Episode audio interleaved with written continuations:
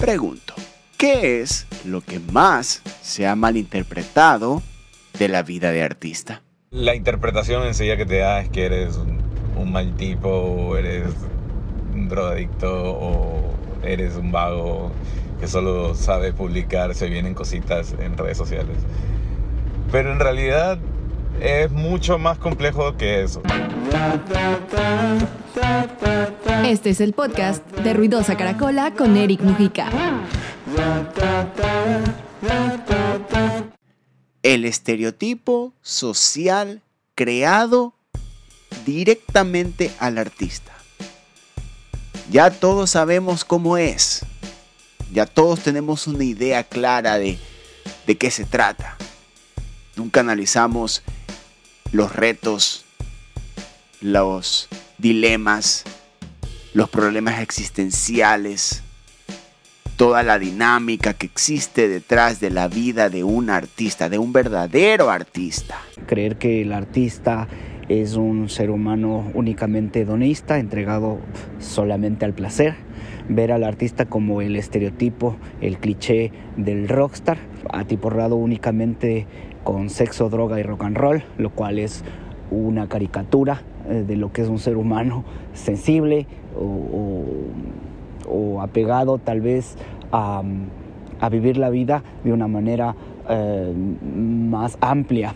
Y esa amplitud, esa sensibilidad, son algunas de las cosas que nunca se han tomado en cuenta al momento de comunicar, de creer saber la vida de artista.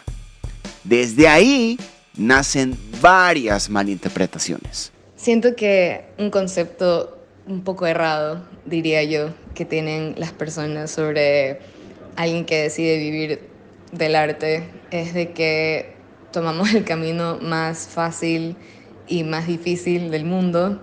Eh, yo diría de que no es fácil para nada. O sea, de verdad, tratar de salir adelante como artista en Ecuador es difícil. La más difícil.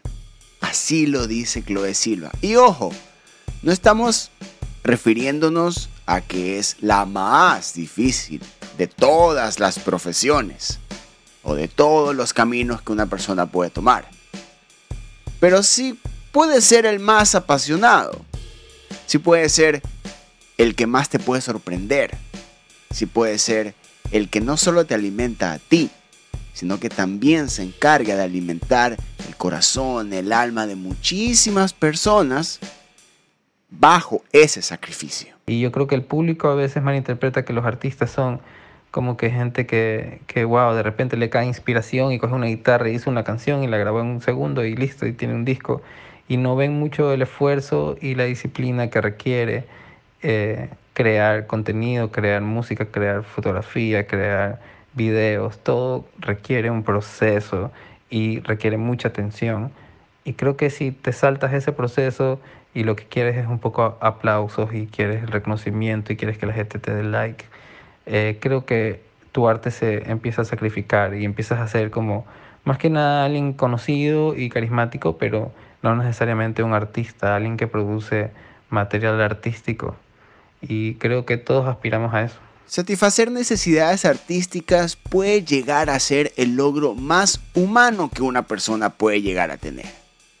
Por eso a veces, por no querer verlo de esa manera, con la diferencia de otras profesiones, que te pueden dar, como mencionaba David López, likes, reconocimientos, otro tipo de reconocimientos, dinero, no le damos la fijación humana que tiene el arte. Es para valientes y, y para gente que es muy apasionada y creo yo que necesitamos más gente apasionada en este mundo y menos gente amargada, suelta por la vida, porque la gente amargada e infeliz es muy peligrosa. Miremos a nuestros políticos. Ay, políticos, política, ya sabemos cómo termina eso. Volviendo al tema artístico, es muy probable, estoy casi seguro, que una de las grandes razones por las que se tergiversa la vida de artista, es porque también se basa en la individualidad del ser humano y lo que conlleva, ¿no? Una vida solitaria, procesos solo, dinámicas totalmente aisladas, que dan resultados artísticos simplemente basados en lo que uno siente. Eh, el artista no, no, es una persona que haga de su vida algo tibio y, no está dentro de, la norma social convencional. Entonces, al vivir su vida a través de ciertos excesos, pues se ha caricaturizado eh, su vida y, también tiene que ver, supongo, con el hecho de que al artista le, le, importa más eh, la construcción de su objeto artístico sobre el que dirán, sobre lo que opinen, sobre su personalidad y sus actos. ¿Un camino difícil? Sí. ¿Complejo? También. ¿Con muchos retos? Obvio. ¿Cuántas carreras también son así? ¿Cuántos caminos por la vida también son así? Pero se la tenemos vista al artista en que... Radica en, esta como romantización de la miseria y la, y la pobreza por el hecho de ser artista y no quiero que se malinterprete, ¿no? Eh, en el punto uno te decía que nosotros como artistas al ir por el camino de la vocación podemos encontrar cosas muy valiosas hacia adentro. Pues tampoco esto de como que no, si soy artista no importa ser pobre, no me importa, no, no, no. Creo yo que un artista debe vivir bien, debe comer bien, debe sentirse bien y debe tener a, a su alcance herramientas que le permiten su desarrollo, porque al final, pues, poder eh, concretar eh, tus búsquedas también requieren de un, backup económico. Entonces, eh, la vía del chiro no necesariamente es la vía del Claro, la parte importante, la que vale, la razón por la que uno tiene que escoger una carrera, la económica. Hay esta creencia instaurada de que el, al artista o digamos estas carreras artísticas no son lo suficientemente rentables. Pero si nos podemos ver en perspectiva, como que el mundo funciona también o se mantiene por esta industria creativa. Que el, la máxima prueba de esto fue la pandemia. En la pandemia de, lo que más vivió, bueno, o lo que salvó, digamos, la...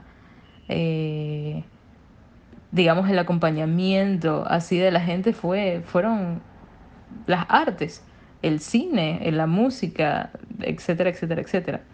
Y esta es una industria que sigue creciendo a nivel mundial y que mueve mucho dinero también. Entonces, yo creo que con el tiempo va a ir cambiando este pensamiento con más carreras de artes, con más licenciados, con más doctorados en música, o sea, yo creo que se va a posicionar eh, este, este mal pensamiento, ya se va a desechar. Y así es. Ya vamos sintiendo ese momento en el que el artista también profesionaliza cada paso que da. No solo musicalmente hablando, sino que también conoce del negocio de la música, sabe cómo ser su propio manager, sabe cómo direccionar su música, ya tiene una visión. Siento que se están abriendo más las puertas y ya es como que hay un poco más de esperanza con poder sacar proyectos de acá y, que de verdad puedan sostenerse de, eso. Em, siento que igual es aún muy difícil, pero prefiero intentarlo mil veces y ver de que como que ya intenté todo lo que pude para para establecerme como artista antes de rendirme o antes de ni siquiera intentarlo.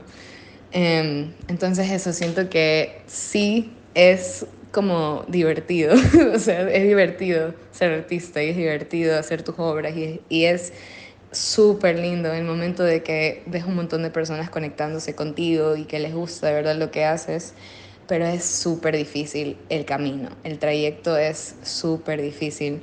Componer tus canciones es lo más maravilloso del mundo. Te inmortaliza. Ya eres inmortal una vez que tu obra existe. Camino es complicado. Todos lo sabemos. Pero no malinterpretemos. Los sacrificios que en este momento tu artista favorito está haciendo, mañana estarán en tus oídos haciéndote sentir, vibrar, mover, bailar. No hay por qué. Al ser la sociedad de alguna forma una sociedad pacata en general, eh, se malinterpreta y se ve al artista como este eh, cliché. Un cliché de que al momento que llega a desaparecer, y esto les prometo, al momento que llega a desaparecer, aparecerá el respeto, la admiración, y será vista como lo que es, una profesión, pero el plus, el enorme plus, es que es lo más humano que tenemos, el arte. Esto es como cualquier profesión. Merece el mismo tiempo, la misma dedicación y sobre todo el mismo respeto, porque el hecho de que existan carreras de artes a nivel mundial ya tiene que hacerte ruido, o sea, tiene que, tiene que colocar el arte ya como una especialización o una profesión más, como lo que es y lo que viene siendo hace siglos. Y así vamos siglos de música y siglos de arte. Y así tendremos siglos de arte y siglos de música. Así cerramos estos episodios sobre la vida de artista. Hay muchísimo para reflexionar, para tomar en cuenta, conocer y admirar lo que existe detrás de esa canción que estás a punto de ponerle play, que obviamente está en nuestro playlist de Ruidosa Caracola. Yo soy Eric Mujica, nos escuchamos en más episodios.